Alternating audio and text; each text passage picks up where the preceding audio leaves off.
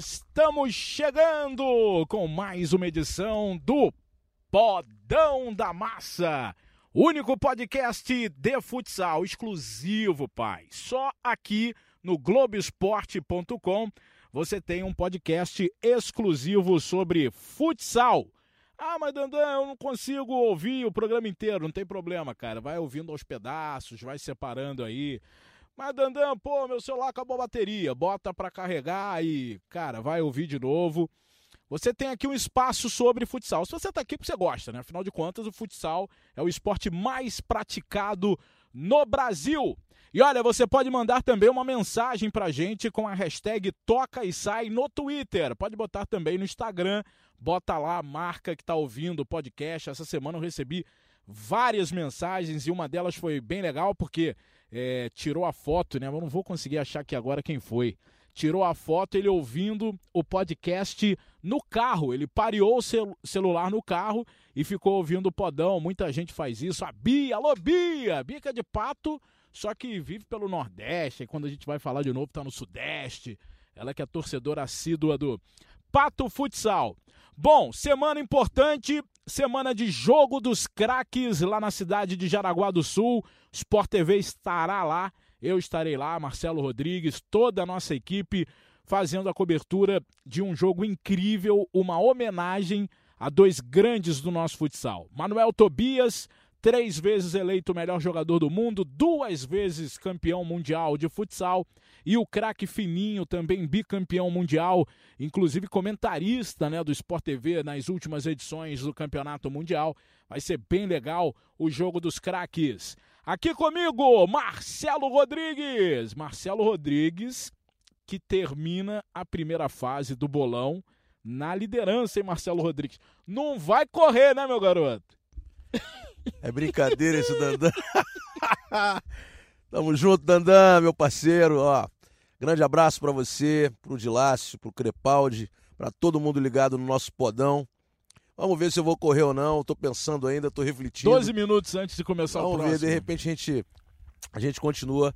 É, eu só queria dizer para vocês para seguirem o líder por enquanto e serem felizes é, na vice-liderança e um pouquinho mais para trás. Mas vamos ter muita coisa para falar hoje.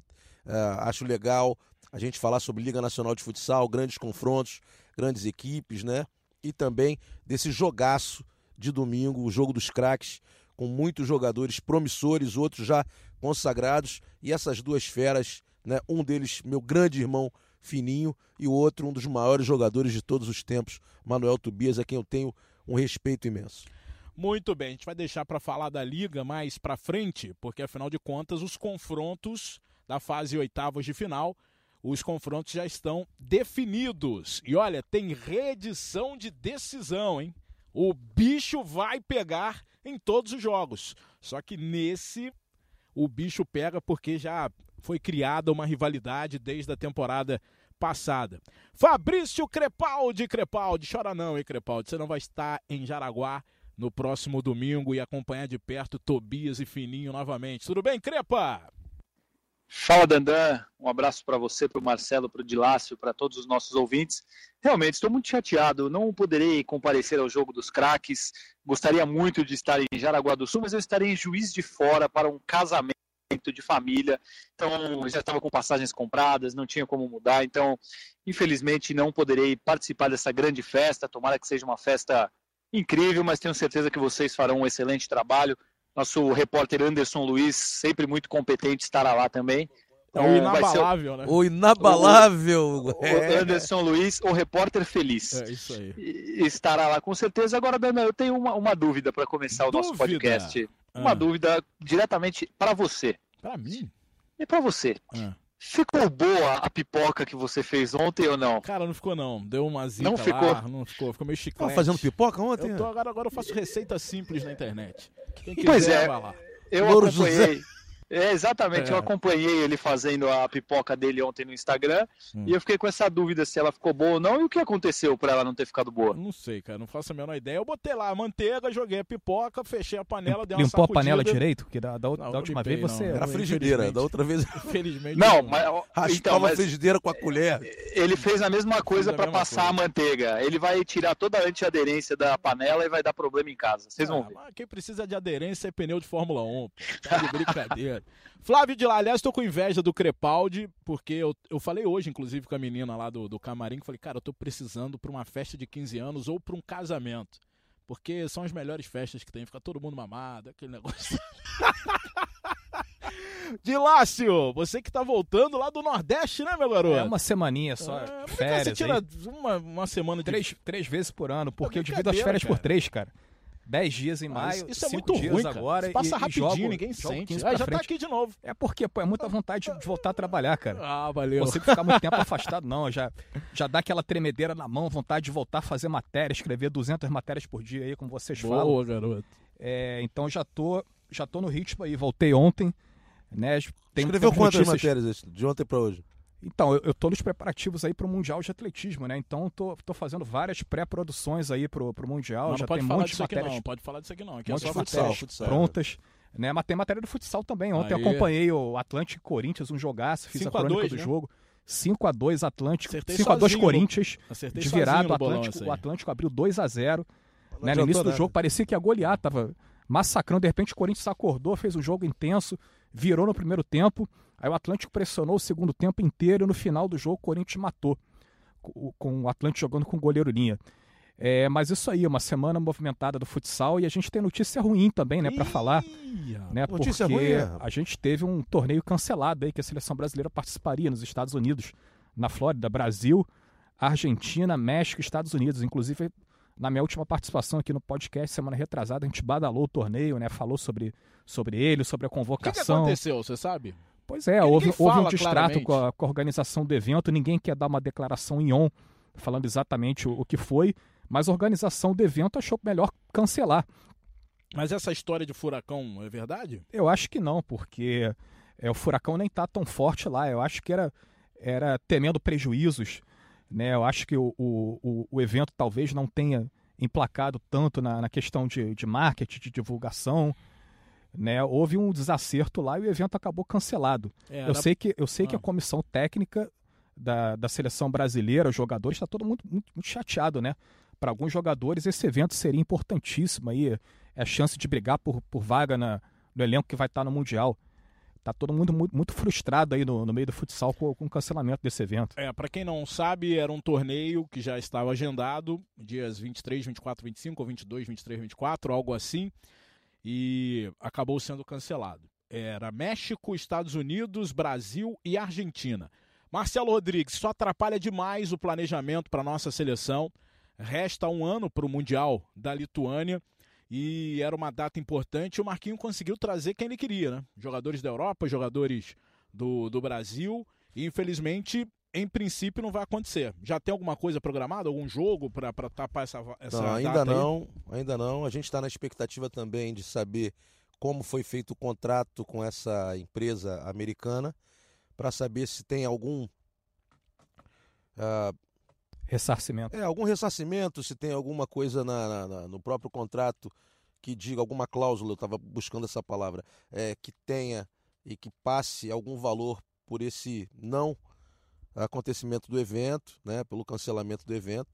E aí, obviamente, tendo e sendo ressarcida a CBFS, obviamente ela vai tentar ah, alguma coisa. Mas acho difícil que a gente consiga, é um prejuízo muito grande na parte técnica, principalmente porque nós sabemos e nós tivemos a, a, a certeza disso. A gente sabe que fisiologicamente ah, e fisicamente os atletas que atuam no Brasil em setembro né, estarão muito acima, ah, com a condição muito acima dos jogadores que, que atuam na Europa. Isso é uma coisa natural. Nós tivemos a oportunidade de ver mês passado, por exemplo, no Campeonato Mundial, a discrepância física da equipe de Sorocaba para as equipes europeias. Isso é muito nítido.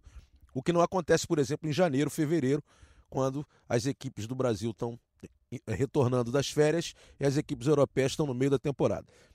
Isso é uma coisa clara. Então é import... É, era muito importante para o Marquinhos ter esse contato direto, assim como eu tenho certeza que os preparadores físicos da seleção brasileira estão monitorando todos esses jogadores que atuam na Europa, para que o Marquinhos pudesse ter nesse momento a, a noção exata de como ele vai encontrar a equipe ano que vem, porque é na mesma época, daqui a um ano.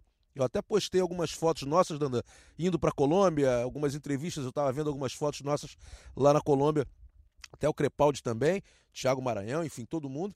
É, exatamente nessa época. E a gente viu que os jogadores que atuam na Europa, não tiver, é, que atuavam na Europa naquele momento, não tiveram o rendimento que a gente esperava deles. Então é preciso é, era preciso que o Marquinhos tivesse essa oportunidade de estar tá lá com eles, de, de entender bem é, como, como eles se encontram, até para que a equipe de preparação física possa fazer alguma coisa, planejar alguma coisa para que esses jogadores cheguem num estágio acima e outros jogadores também teriam oportunidade de, de, de brigar, como o Dilácio falou, por uma vaga nessa seleção. Então esse planejamento vai ter que ser mudado, coisa natural para o brasileiro, o brasileiro muda planejamento o tempo todo, mas não é a coisa correta, né? Marquinhos é um cara muito muito chato até, e chato no bom sentido, de estar tá sempre buscando o melhor planejamento, assim como o Reinaldo Simões, assim como nos últimos anos as comissões técnicas brasileiras sempre tiveram, e isso vai ter que ser mudado planejamento tem que ser flexível e o Brasil, mais uma vez, vai ter que flexibilizar para seguir. Somos ainda a melhor seleção do mundo, temos os melhores jogadores, mas nós pecamos muito, perdemos muito na parte técnica. E na administrativa, sem querer me alongar muito, mas já me alongando, uma falha muito grande né, é, de não ter visto esse tipo de empresa, de não ter sabido como era o contrato, de não saber até agora, ou pelo menos não passar para nós da imprensa. A gente está aqui os microfones abertos, enfim, para que as pessoas possam entrar em contato para dizer como vai ficar essa situação. Tá estranho, Crepaldi, tá estranho, porque uma que a gente está falando do país de melhor economia do mundo, né? A gente está falando dos Estados Unidos, rei dos eventos. É difícil você ter um evento nos Estados Unidos que não tenha sucesso.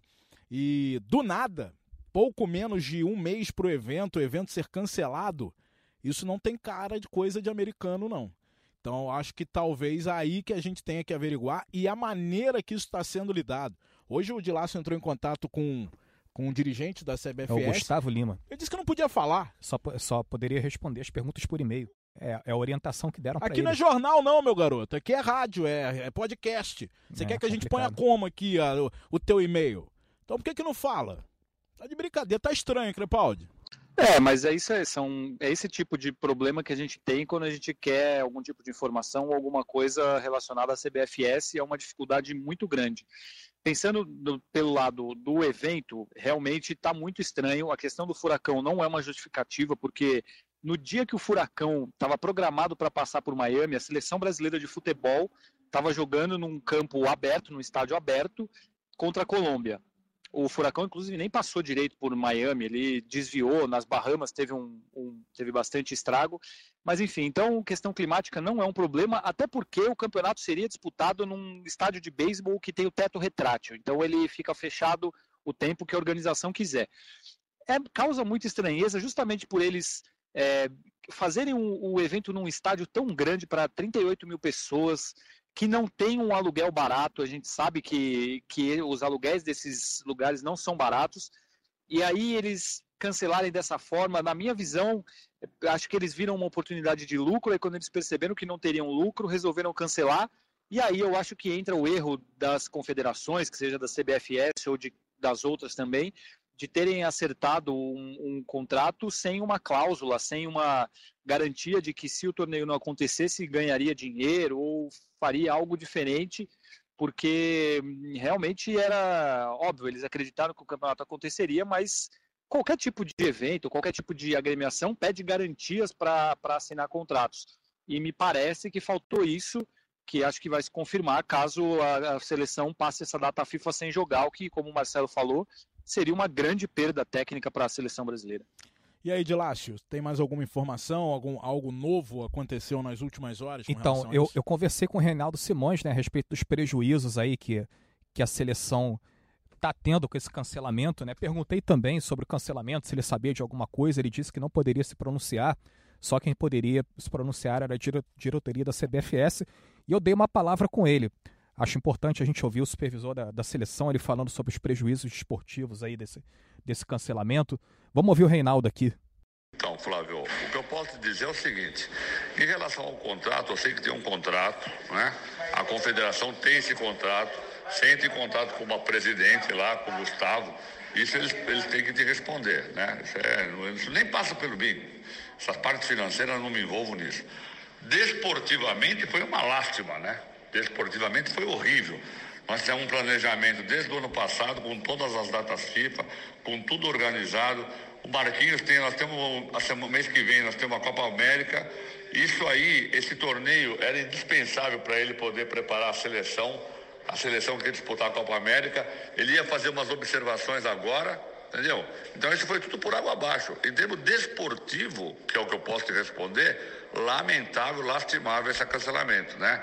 Agora, eu, é o que a gente tem cobrado da confederação, a explicação sobre isso. Agora, eu não posso te falar o que está escrito no contrato, o que tem. Isso aí não, não, passa por mim, não passa pelo Marquinhos, não passa por ninguém. E nem é assunto nosso, né? Agora você cobre eles lá, cara. Converse com eles que eles vão dar essa informação. O que eu posso dizer é a parte desportiva. Horrível, lastimável, lamentável. É isso, e o Reinaldo né, faz o planejamento, sem dúvida ele está mais chateado do que a gente de não ter esse, esse torneio. O Marcelo ouviu também o Marquinhos Xavier, é, Marcelo, técnico da seleção brasileira. O Marquinhos fala muito em 2024, né? Mas eu tenho certeza que ele quer ganhar o próximo Mundial e tem condições para isso acontecer. Deixa eu só ver se eu acho aqui o áudio do, do Marquinhos Xavier para a gente botar aqui. E o Marquinhos também tá, tá muito contente, não, né, Marcelo? Não tá nada contente, né? Ele sabe que era muito importante ter esse, esse momento uh, para avaliar. Talvez essa fosse a principal data FIFA uh, no ano ou na temporada, enfim, ou até lá, porque dali a, o, o, planejamento da seleção era já começar 2020 com a seleção absoluta, né? com a seleção praticamente montada, duas vaguinhas ali uh, no máximo para que ele pudesse ter um pensamento na hora ali decidir, né? Enfim, para que ele pudesse ter dúvida. E nesse momento ele vai ter um pouco mais de dúvida, ele vai ter que mudar um pouco isso para o final da temporada, né? Vai ter que refazer isso. Eu não sei se a parte administrativa, a parte financeira da, da, da, da CBFS vai ter condições de trazer jogadores em, numa próxima data FIFA. Mas vamos, vamos ouvir o Marquinhos primeiro, vamos lá, depois então. a gente Fala aí, ô professor X. Boa tarde, amigo, tudo bem? Então, cara, situação lamentável, né? Sob todos os aspectos, porque a gente recebeu esse comunicado ontem, né? E aí a gente entra numa esfera que eu não consigo te dar mais informações, né? Como é que foi tratado esse jogo, quem tratou, quais eram as, as garantias, né? Acho que a justificativa que nos foi dada, né? Até até plausível, né? Porque as condições climáticas, isso e aquilo, enfim, né? É, o que eu acredito é que não devem ter tido uma aderência né, para um evento dessa, dessa envergadura e os caras aproveitaram tudo isso para cancelar, né? Fato é de que é uma data FIFA, né, Marcelo? E é uma data que nós tínhamos, né, dentro da, da nossa programação como uma data vital, né? Porque é uma data que ela é idêntica à data do Mundial do ano que vem. Então, a gente teria um grupo de atletas convocados aqui do Brasil com os da Europa, né? E com isso a gente ia medir, né, o nível de diferença física, de adaptabilidade, enfim, que é o que vai acontecer no mundial, né? O mundial vai estar um grupo na Europa numa condição física, talvez alguns jogadores, poucos talvez até, né, do Brasil. E isso daria para a gente aí uma, uma, uma, leitura muito real do que nós vamos encontrar e ajudar a montar o programa né, para o futuro, né? Porém, eu não sei como foi tratado o jogo, né? Como eu te disse, eu não sei as garantias, porque eles podem até cancelar, eles têm esse direito de cancelar, né? Mas é, eles teriam que ser responsabilizados, né? Por isso, né? Pagar uma multa ou alguma coisa nesse sentido, porque aí nós teríamos a condição de realizar isso em outro local, em outra situação, né? O que me parece não é isso. E a gente não tem condição nenhuma, talvez, para fazer esse evento, cara. E aí a gente correu atrás de, da documentação, dos vistos dos atletas, né? Tá todo mundo com documentação ok para essa viagem, né? É, e agora a gente não sabe, né? A Argentina está tentando lá de alguma forma, porque a Argentina também está sendo prejudicada e ela não quer abrir mão também dessa data FIFA. O que a Argentina está fazendo e que eu acredito que nós também estamos fazendo aqui, porque o Reinaldo me disse que está tentando, né? Que nós levássemos esse jogo para a Europa, né? E fizéssemos na Europa, em alguma cidade que tenha interesse de bancar esse jogo. Mas tu sabe, né? Faltam 16 dias, né? É, divulgação, ninguém quer fazer um jogo também sem ter um retorno, né? E eu não sei se vai, vai ter tempo hábil. É, nós estaríamos extremamente prejudicados em relação à programação para esse, esse esse restante de semestre, né? Beleza, tá aí o Marquinhos Xavier falando, né, do prejuízo da seleção brasileira, não só financeiro como também técnico. Agora, quem, o Crepaldi, você sabe quem, quem são eles? Porque ah, eles têm que pagar eles, eles, mas quem? É, é uma empresa. Eu entrei numa, numa matéria, quando ainda existia o campeonato, eu entrei numa matéria, justamente a gente estava falando no grupo sobre a questão do estádio de beisebol, ser aberto ou fechado para ler se falavam alguma coisa sobre a questão climática ou não. E nessa matéria tinha falando quem era a empresa, quem são as pessoas, os organizadores. É uma empresa de eventos dos Estados Unidos e eles, eles no caso, né, que como eles falam, eles que teriam que pagar, que aí entraria essa questão de ter garantias no contrato, caso tivesse, aí eles deveriam pagar. E com o pagamento desse ressarcimento, aí imagino que a confederação teria dinheiro para bancar a realização de um outro evento. Agora, uma coisa que me chamou a atenção, que mostra o, o descrédito e a descrença das pessoas do próprio futsal com relação a esse tipo de evento, principalmente por ser nos Estados Unidos, que não consegue se fixar no futsal, eles estão há três, quatro anos com uma promessa de criar uma liga profissional e não isso não acontece. O Marquinhos, eu acho que ele marcou todos nós num post que ele fez, justamente sobre isso, numa foto do jogo do Brasil da seleção de campo, falando a questão climática e tal. E o Falcão comenta essa foto e ele fala: "Eu comentei internamente aqui com a minha família e com os meus amigos que eu tinha que eu duvidava muito que esse evento sairia". Eu acho que isso mostra um pouco do, do quanto é tudo isso é muito estranho de do porquê esse evento ser realizado nos Estados Unidos, quem é que estava fazendo isso. A seleção americana não existe e ela seria montada para esse jogo. Enfim, é, é tudo muito estranho é, e a gente lamenta por essa questão toda da seleção perder, mas eu acho que poderia ter tido um pouco mais de zelo e de cuidado de quem fechou essa participação, tanto com questão de garantias financeiras, como de garantias de que realmente esse campeonato aconteceria. Bom, vamos seguir então. Deixa vamos falar, falar, de festa uma... boa. Rapidinho, Vai, rapidinho aqui. O, o, mínimo que se faz em qualquer situação dessa, eu estou acostumado, vocês sabem, de vez em quando tem um evento, né, eu trabalho muitas vezes em eventos também. O mínimo que se faz é você pegar 50% adiantado em qualquer situação. Você não pode, de repente, o cara chegar para você e falar: não pode, ó, não tem mais uh, o seu evento, não tem mais o jogo, não tem. Você já está com 50%. Se, se não tiver o evento, você já pegou 50%, é a garantia que você É o mínimo. É o mínimo. O cara tem que ter hotel, tem que ter traslado, tem que ter é, 50% adiantado, tem que ter alimentação, tem que ter tudo programado e enviado para a situação. Como é que a CBFS pôde não fazer isso também. Eu não, não, não consigo entender. Ou pelo menos, se a culpa, obviamente, não for da CBFS, a gente precisa saber disso e precisa saber quem foi o intermediário disso. É, tem que saber quem, quem negociou, foi o intermediário né? disso. É. Esse Muito é o bem. ponto. E pro Falcão falar que já sabia, ele deve ter alguma informação que a gente não tem.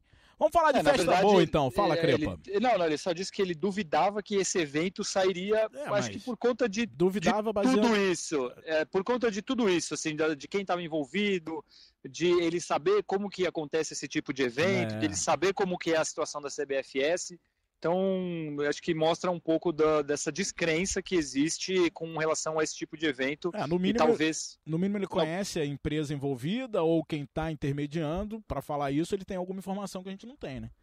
Não, pois é. é. Mas é lamentável de todas as formas. Isso que o Marcelo falou é perfeito. Qualquer evento que agremiações, seleções ou pessoas façam, elas recebem um dinheiro adiantado, enfim, para justamente não cair numa cilada como essa. Agora, a gente espera que a CBFS se pronuncie e a gente consiga falar com eles para que eles expliquem isso que aconteceu, porque é muito fácil também. Ah, vai responder por e-mail, vai, a gente vai ver se vai falar ou não. E então aí dá margem para a gente achar qualquer coisa. É isso. E a gente fala aqui há quanto tempo, né? E o podcast a cada semana é mais ouvido. Tá ganhando já peso, então a gente tem que falar a verdade. É difícil, é quase impossível falar com alguém da CBF, CBFS. Eu nem tento mais. Deixa pra sorte do Dilácio, do Crepaldi. não dá, cara, não dá. O presidente não fala, Marcos Madeira. E a única coisa que a gente tem aqui de falar, não, Marcos Madeira, boa intenção, não sei, mas fala, porra. Não fala, cara. E agora tem o diretor, o diretor com o nome de cantor, Gustavo Lima, que agora só pode responder por e-mail. Não, é, e-mail, é, o e-mail. Para mim, para mim, desculpa, mas é inexplicável e é uma coisa de anos e anos atrás, quando nem existia e-mail, obviamente, mas assim, ah não, ele não pode falar por telefone, ele só vai responder por carta, sabe? É, não, é algo é, para ficar documentado, cara... talvez seja uma, é. uma orientação até jurídica. Ué, mas áudio também dá para é, áudio também é documento. Também, claro que é hoje em dia a gente vai, vai é. colocar o áudio aqui, mas talvez a ideia é, e a, e, a, intenção jurídica, no caso, ou a, ou a orientação jurídica, seja que um e-mail é, é, um documento oficial e um áudio pode ser editado. A gente pode não colocar na íntegra. Isso não jamais iria o acontecer. O e-mail a gente pode ler pela metade também. Também. É. Mas o, o, documento existe. Não tem assessoria de imprensa, não? Tem o Luiz Domingues lá. Na verdade, na verdade ele saiu. saiu. Ele saiu. Quer dizer, não ele tem saiu. assessoria Então não tem no momento, né? Quem, quem tá assumindo é o Ricardo, que é o fotógrafo, ele também faz a parte de assessoria. Ricardo Artifon. Isso ele que está assumindo a questão da assessoria, mas aí é aquela coisa, a confederação fica é, em Fortaleza com o escritório em São Paulo. O, o Ricardo, Ricardo, em Concórdia, né? Em Concórdia. É, também ele deve saber menos do que a gente, com todo respeito ao trabalho dele, claro, mas assim, é, não dá para a gente cobrar dele, eu acho, até porque o trabalho dele muitas vezes é, não é um trabalho contínuo, ele tem os outros trabalhos dele lá em Concórdia, enfim. É, é que não deve receber também, né? Ah, é, eu acho que é. só pode passar o que deixam. Então, sim. Ah, cara, então, esse, nosso assunto me irrita, meu irmão. Contato teria que ser direto com a CBFS, que foi isso que o Dilácio tentou. E a resposta foi que uma coisa que a gente só pode responder claro, por e-mail. Uma coisa que a gente precisa deixar claro que a gente está aqui para ajudar. A gente quer o bem do futsal. A gente não está aqui para atrapalhar ninguém. Então não, não, precisa ter segredo. Vamos abrir o jogo para a gente tentar uma solução juntos. Cara. Futsal não precisa disso, de um ficar segurando, a gente não está numa situação boa, como é que a gente vai fazer? Não vamos soltar essa notícia não por causa disso. Pelo amor de Deus, é o contrário, ao contrário. vamos abrir a cabeça, gente. É. é saindo daqui, hoje a gente teve aqui o, a, a informação dos números que a gente está tendo de audiência, o podcast está arrebentando já. Os nossos jogos têm muita audiência também. Então, se a gente, quanto mais informações é, corretas nos passarem, mais nós vamos ajudar o futsal brasileiro. Então, para com essa bobeira de ficar cada um na sua casta e, e achando que é, o futsal tem inimigo, tem isso, tem aquilo. Pelo amor de Deus, para com isso. Isso é muito pequeno. É, é isso. Futsal tem inimigo. A gente tá aqui porque gosta do futsal, pô. Vai jogar contra. Eu até botei no Instagram que o futsal às vezes joga contra o próprio futsal. E a gente lamenta isso aí. Mas vamos falar de coisa boa. Domingo em Jaraguá do Sul, uma festa incrível. A segunda é, festa nesse nível, né? Ano passado o jogo dos craques também foi um sucesso, que tinha o Falcão, tinha a galera toda lá. E esse ano terá nada mais, nada menos do que a dupla Manuel Tobias e Fininho. Vamos ouvir o Fininho. Fininho que. Rapaz, o Fininho é viciado, ele tem problema, o Fininho. Fininho é brabo. Ele vê todos os jogos. Todos. Todos os jogos. E ele será homenageado no próximo domingo. Grande Fino! Fala, Marcelo. Satisfação falar contigo. Cara, a importância é, é muito, muito grande, né? É, o jogo dos craques, né? Já teve a primeira edição ano passado e eu acho que vai engrandecer cada vez mais o nosso esporte, que é o futsal. Eu acho que é fantástico, né? Só vai enaltecer cada vez mais e muito honrado de poder receber essa homenagem por toda a carreira que eu, que eu fiz, né? 23 anos dentro das quatro linhas. E a palavra é gratidão, né? de poder receber esse convite, poder participar dessa festa. E vamos lá, fazer uma grande festa junto com, com as estrelas, né? Que são os jogadores. E feliz de poder ter sido convidado no meio de tantas férias que tem nesse, nesse Brasil. Valeu? Grande abraço, fica com Deus, tamo junto. Valeu, Fininho. Marcelo Rodrigues que bateu esse papo com o Fininho. É, o Fininho tá muito animado, né, Marcelo, para esse jogo. Tá aí. muito animado. Eu queria contar uma história rápida do Fininho para as pessoas saberem quem é esse cara. É, lá em 2001, né, Carlos Barbosa jogando, a gente ia muito aos locais dos jogos para cobrir e tal. Fui convidado para jogar uma pelada em Porto Alegre. A gente estava em Carlos Barbosa. E eu não estava com uniforme, não estava com nada. É, e o dono de uma empresa de material esportivo, não, tenho no carro lá, vou te, vou te dar, você vai com o pessoal para jogar. Tá bom. Mas e como é que eu ia jogar sem tênis? O Fininho passou, ouviu que eu estava sem, sem tênis, foi no vestiário, pegou um tênis novo, que ele era patrocinado por uma marca importante americana. Foi lá, me deu. Você calça 40? Tá aqui, ó. Vai jogar sua pelada. Então, assim, é, do nada, ele simplesmente teve uma atitude generosa. Então, ele é um cara assim, ele é um cara coração, é um cara irmão, e por isso ele foi tão bem uh, abraçado pela nossa equipe também, desde, mil, desde 2008, né? Para comentar os jogos uh, nos campeonatos mundiais e vai ser sempre convidado também. Grande abraço por esse grande irmão que eu tenho. Bom, outro que estará lá, o Manuel Tobias, cara. Eu vou te falar que eu não acompanhei muito o Vander Iacovino, Jackson, nem nada, acompanhei nada, porque era criança e tal. O Vander Iacovino tava ali, negócio de adolescência, tava preocupado mais em pegar as pessoas né, por aí do que ficar vendo o futsal. Mas o Manuel Tobias eu acompanhei, cara. Eu acompanhei. Monstro, né? Monstro. Monstro e vai ser gratificante, gratificante a acompanhar esse jogo domingo, narrando de perto, porque eu comecei a narrar e o boom do futsal foi na Era Falcão.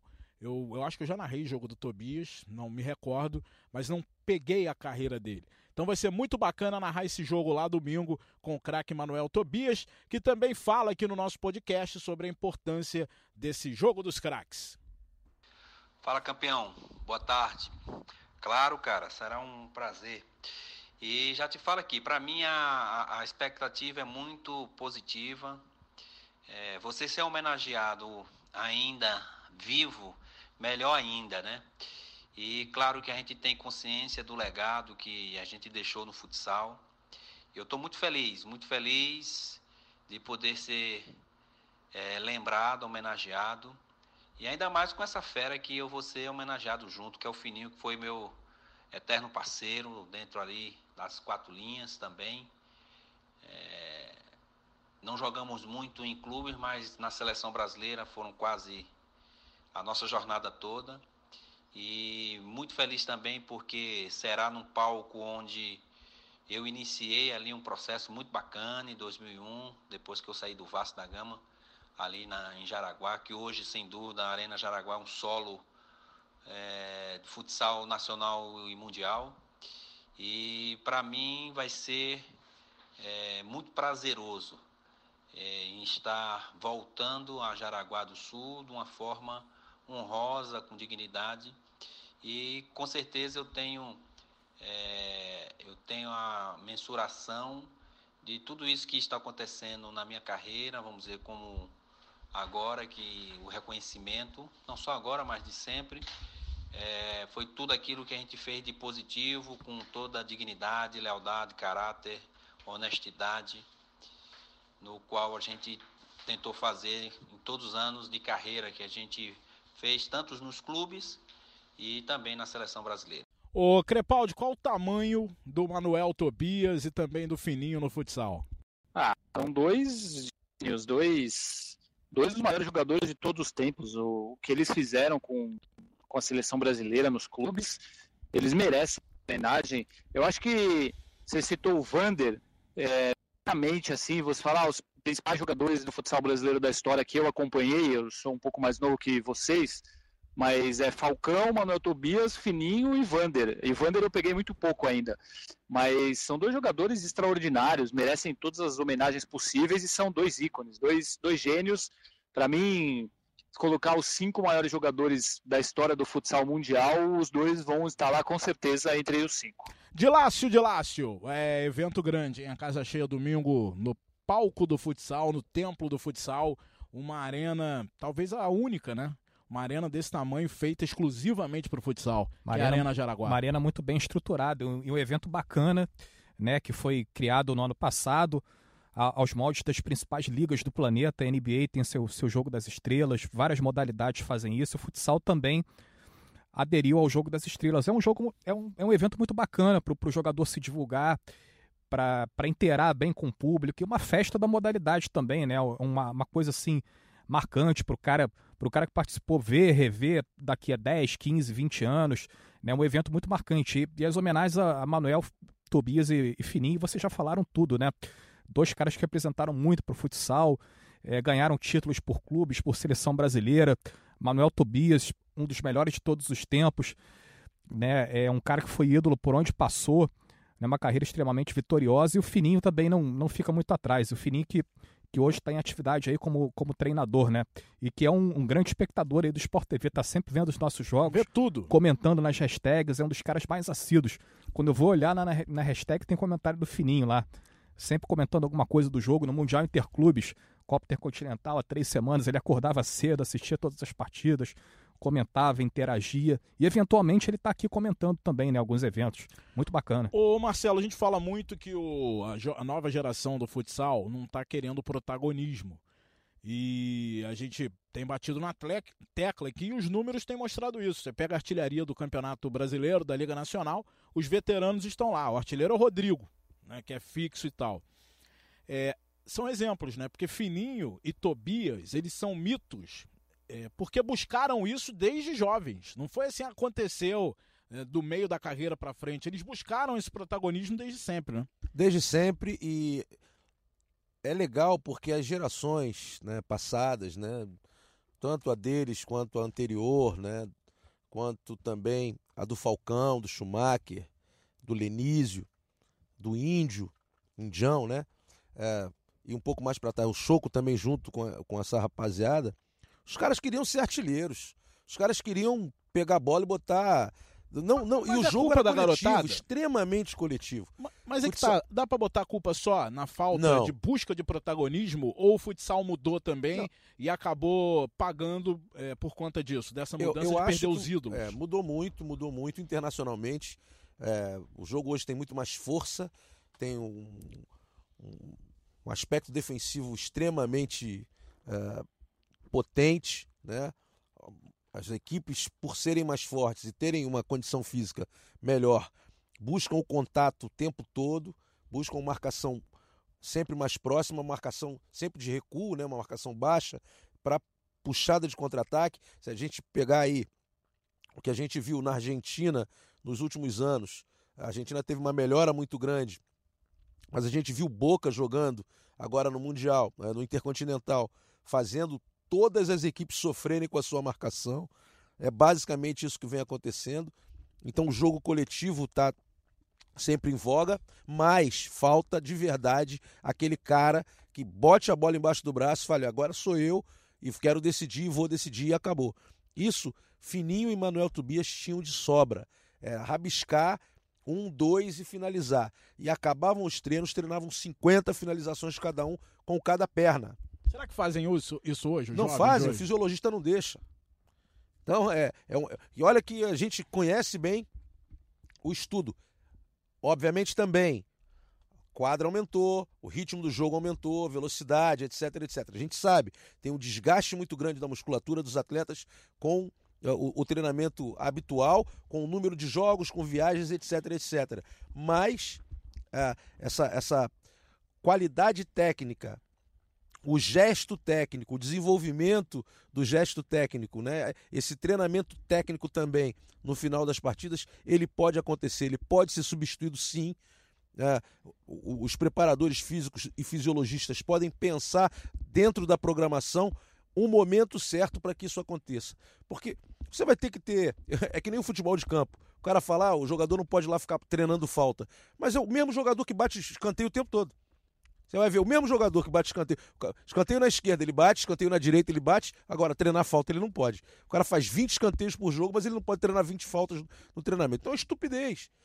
A gente precisa repensar isso. Tem muito mimimi, muita coisinha que a gente sabe, hoje tem mapa de calor lá que, que mostra a musculatura um pouco mais desgastada e tal. Então precisa trocar o treinamento para que o treinamento técnico seja desenvolvido.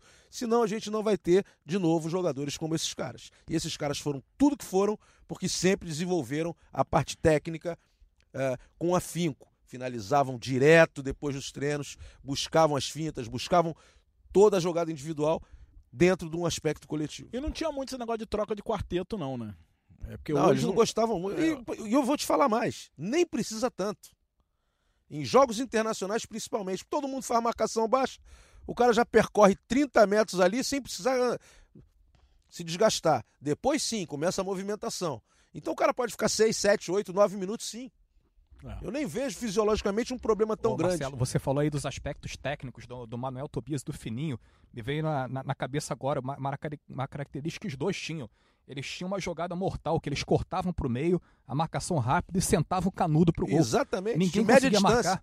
Ninguém conseguia marcar Mas o Schumacher ficava, aprendeu isso também. O Schumacher fez isso demais. O Manuel... Falcão fez isso demais. Manuel Vinícius. Tobias fazia isso, isso o tempo Vasco, todo. O tempo todo. Isso é treinamento, cara. É treinamento. É, é, uma jogada de rapidez, mas, mas é uma jogada simples, previsível, que todo mundo sabia que ele fazia. Mas é treinamento pela rapidez dele. Se não pegasse ele dava primeira... um corte pro, pro lado e Se abrisse a perna, ele chutava cruzado no meio das pernas do, do, do, jogador. Se o cara acompanhasse, ele botava no trinco lá do outro lado e o goleiro não ia. Podia ser o goleiro que fosse.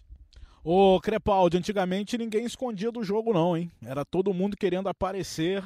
E hoje a gente nota que é, tem gente que não tá afim de resolver jogo, não. Que é mais é que essa história de coletividade. Ah, mas teve apareça. o Leozinho agora que, que eu gostei. Leozinho. Esse menino aí é brabo, hein? É, mas temos que esperar um pouquinho também, né? Esperava. Senão até muita pressão pra cima do garoto.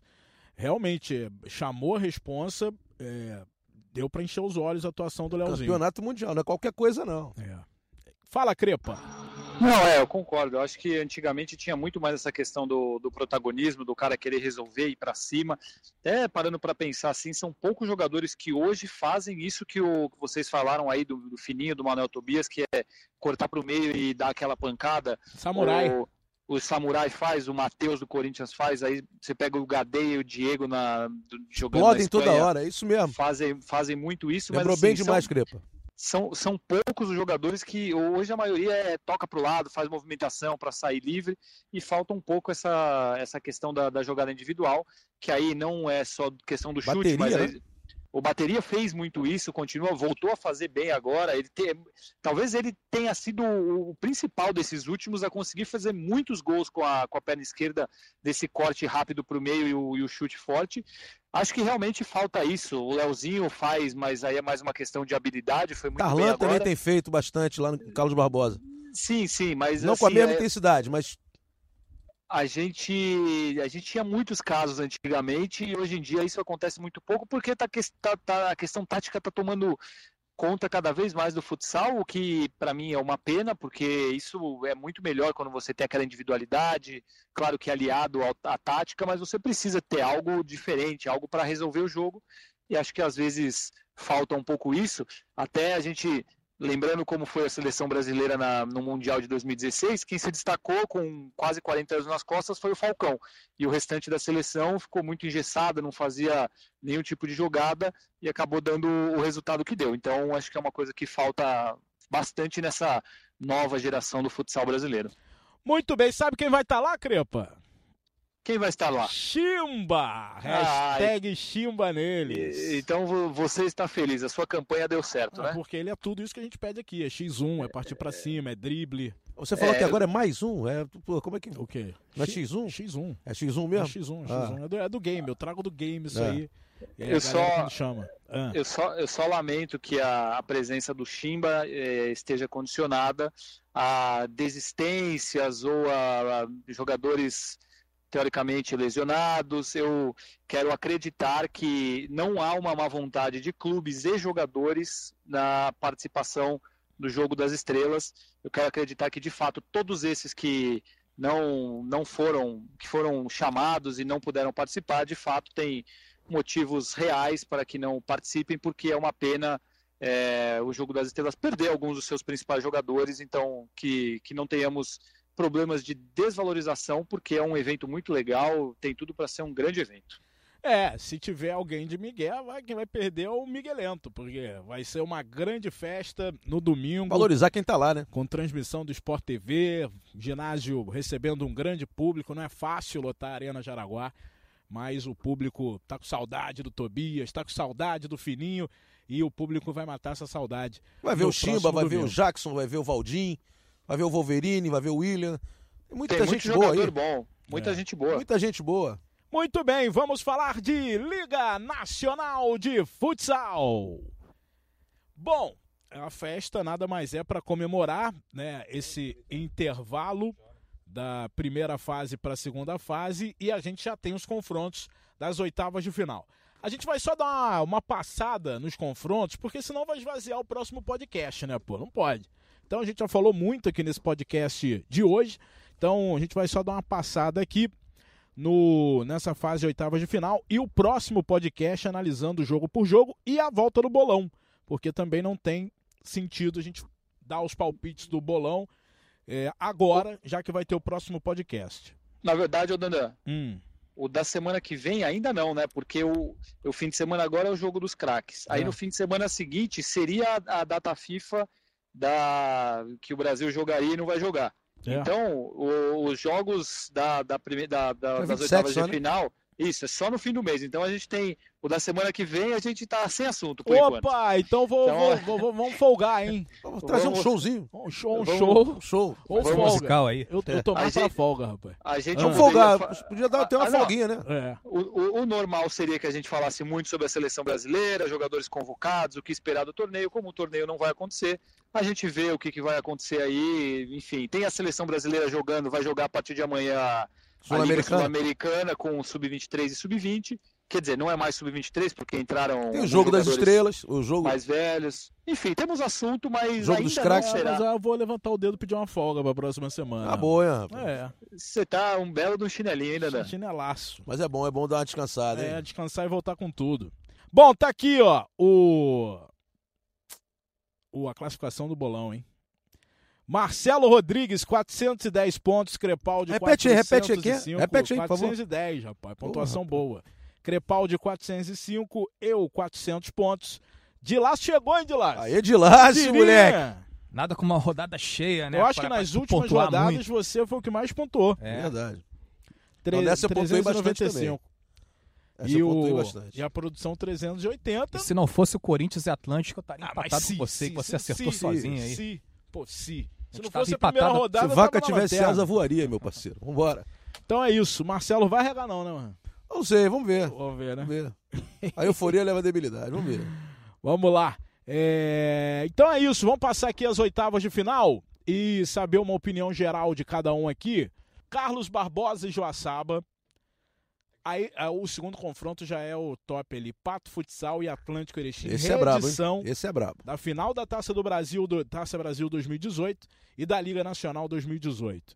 Temos o jogo do Cascavel, é isso? Esse escudo aqui tá sem resolução. Cascavel e Cascavel e Jaraguá. Tubarão e Marreco. Corinthians e São Carlos. Joinville e Açoeva. Campo Mourão e Foz. Aliás, o Foz está sem treinador. O Cigano saiu. Não é mais o técnico do Foz Cataratas. Vai ficar o preparador físico como treinador. Vai ficar mesmo? Por enquanto, sim. E o Sorocaba contra o Marechal Rondon. Valos. O... E aí, Marcelo Rodrigues, oitavas de final da Liga Nacional de Futsal, fase que vem, fase já mata-mata, jogo de ida e volta, com vantagem para o time de melhor campanha do empate na prorrogação. E aí, o que, que você espera dessa Eu, fase eu final? espero que as equipes que, que têm a vantagem não deitem ah, na primeira partida, não deitem na vantagem, ou, ou seja, não, não explorem, ah, não deixem de explorar os seus ataques, Ah, não mudem a sua maneira de, de pensar o jogo em função de estarem jogando na casa do adversário. A obrigação sempre de quem tem eh, a desvantagem é fazer a vitória em casa. Então, a pressão é sempre voltada para isso. E eu quero mesmo que essas equipes tenham essa, essa vontade de vencer, né, que mostrem isso, mas que as equipes que podem decidir em casa não abram mão do primeiro jogo, porque senão podem eh, pagar muito caro no final, como a gente já viu em todas as últimas temporadas, porque nenhum dos favoritos conseguiu chegar no título nos últimos anos. Ô Crepaldi, qual o confronto mais equilibrado, na tua opinião? Eu acho que o Atlântico e Pato é, é óbvio a questão do, do equilíbrio, até pela colocação, oitavo e nono sempre é o confronto mais equilibrado, mas eu queria chamar a atenção para um confronto que eu vinha pensando durante a, a, fase classificatória. Eu pensava quem seria o azarado que pegaria o Marechal Rondon, porque a campanha do Marechal Rondon é muito aquém do, do nível do time, da comissão técnica, do elenco, mas eles conseguiram classificar que era o que precisava e agora começa um campeonato novo. Então eu ficaria bem de olho nesse confronto aí, Marechal Rondon e Sorocaba, porque para mim é um, é, o Sorocaba está um pouco à frente, óbvio, mas tem tudo para ser bem equilibrado. Agora começando um torneio novo para o Marechal Rondon. Malafaia, apagando, hein? Malafaia é bom Malafaia, nisso. Hein? Apagando a primeira Técnico fase péssima, péssima que o time fez. Inclusive ele levou a Soeva para a final em 2017, tendo uma classificação bem bem ruim na primeira fase também, né? Então, eu acho que esse confronto aí me chama muito a atenção por, com relação ao equilíbrio. São, são bons jogos, bons confrontos, mas eu destacaria, além do Pato e Atlântico, Sorocaba e Marechal Rondon, por causa de por causa da força do Marechal Rondon, que é muito maior do que a campanha que fez na primeira fase. Dilácio, teoricamente, o confronto do Corinthians seria o mais fácil? Eu acho que tanto o, o, confronto do Corinthians quanto o confronto do Carlos Barbosa, na teoria, tem tudo para serem os mais fáceis, né? Mas a gente sabe que na prática pode chegar lá e o, o, o time que que está menos cotado pode chegar lá fazer o jogo da sua vida, jogar no erro do adversário, né? A gente tem um histórico aí na, na Liga Nacional de Futsal de, de muitas zebras na fase de mata-mata, né? O mata-mata nivela muito, mas eu, eu acredito na classificação tanto do Carlos Barbosa quanto do Corinthians. Mas é, é aquela coisa, né? Tem que jogar jogar bem, com, com prudência, sem, sem dar chance ao adversário, porque mata-mata é uma coisa muito indigesta. E eu gostaria de falar também sobre o, o, o, confronto aí do Cascavel com o Jaraguá. O Jaraguá cresceu muito nessa, Na nessa reta, reta final. aí Tem da, camisa, né, do, do, primeiro turno, né? O Jaraguá é um time de camisa e é uma equipe que não pode ser desprezada, né? Ele tá, tá jogando esse mata-mata aí sem a vantagem, né? Ele vai decidir fora mas é um time que cresceu muito nessa reta final. Ele teve início de, de liga muito ruim, né? né? Teve uma, uma crise toda, ele não ganhava de jeito nenhum, ele chegou a ficar fora da zona de classificação, né? Ficou fora da zona de classificação Lucas um tempo né, depois. Entrou numa sequência boa e agora está em, tá em crescimento. Acho esse confronto aí muito, muito equilibrado. Chegou a ficar na lanterna. É, Exatamente. foi, foi isso mesmo. Agora tem um detalhe legal aí, quer dizer, obviamente, se o óbvio acontecer, e nem sempre o óbvio, como você disse, pode acontecer, Tá ali Corinthians e São Carlos, né? E Joinville e a, a Soeva. É, a gente pode ter um Joinville, um Joinville Corinthians, nas quartas na, de final. Isso, pode ter. A gente não está afirmando, obviamente que. Até isso... porque a gente não sabe, né? Exatamente. isso aí é, é... Só a mãe de Ná sabe. É. Né? Só, uma, só eu, uma vez que eu adivinhei que o Joinville ia ser campeão. e falou na, bem antes, Na é quarta rodada da Liga. E na Argentina também você falou. E na Argentina. Rapaz, Mas esses dois, né? se der o óbvio, né? As equipes que fizeram mais pontos, conseguirem vencer esse confronto das quartas aí, é, poderia ser brabo. Mas a Soeva hoje, com o Guilherme Verfo, grande treinador, Brunão também arrebentando lá em São Carlos, jogadores experientes, a gente vai ter uma fase de oitavas realmente com confrontos extremamente equilibrados. Muito bem, e agora vai funilando, né? Não tem jeito. Vamos ter aí, a gente pode ter Carlos Barbosa e Atlântico numa quarta de final, Marreco e Jaraguá, ou Tubarão, as sensações da temporada, Tubarão e o Campo Mourão, Sorocaba e Marechal. Na minha opinião, Sorocaba tem mais time, mas está em aberto. Vem aí uma super fase mata-mata da Liga momento, Nacional. Acho o Sorocaba num momento extraordinário. Sim. Que esse time jogou nesse, nesse último Intercontinental.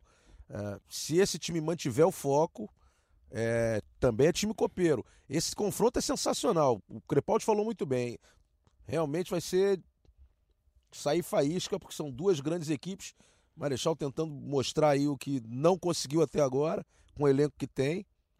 Pode e ter Sorocaba... Corinthians e Joinville nas quartas, hein? Pode ter, é isso que eu falei agora. É. é isso. Valeu, Dilácio! Dá uma notícia pra gente aí. Valeu, até semana que vem. Tem uma noticiazinha do, do é feminino. É, em dezembro vai acontecer a Copa América. Receber essa, essa informação aí. Ó alguns dias, né? O Brasil vai participar, a Copa América vai ser no, no Paraguai, né? As seleções mais tradicionais aí da, da América do Sul vão participar e vai ser em dezembro, vai ser o último evento da, da seleção esse ano. Muito bem. Crepaldi! Só queria dar um último aqui, uma até comentei com vocês que eu achei muito legal, Ah. que o jogo Atlântico e Corinthians foi disputado na cidade de Tapera, que é uma cidade bem pequena do interior do Rio Grande do Sul, e o, o ginásio estava completamente Lotado, lotado. né? Foi uma festa bem bonita na cidade, então fica aí a ideia, até para outros times, em jogos que não tem muito significado, que não tem muito ou um jogo, um jogo ou outro da primeira fase, enfim, que eles levem para algumas próximas do interior, que essas é, amam o futebol. América de Tapera é um time muito forte e, e que não tem a chance de ver times da Liga Nacional. É. Então, às vezes, pode ser a solução. Com, com certeza, o público lá foi muito maior do que o Atlântico teria jogando em Erechim. Então, parabéns a quem teve essa ideia. Não sei o motivo exato pelo qual o jogo foi para lá, mas deu muito certo. Foi uma festa muito bonita. A gente, o, de lá assistiu o jogo também, eu assisti ao vivo. Foi bem, bem legal. Então, parabéns a quem teve essa ideia. E fica aqui um abraço a vocês, sempre um prazer. Nos vemos na semana que vem. Vambora, Brasil! Valeu! Até a próxima edição do podcast Toxai. Valeu!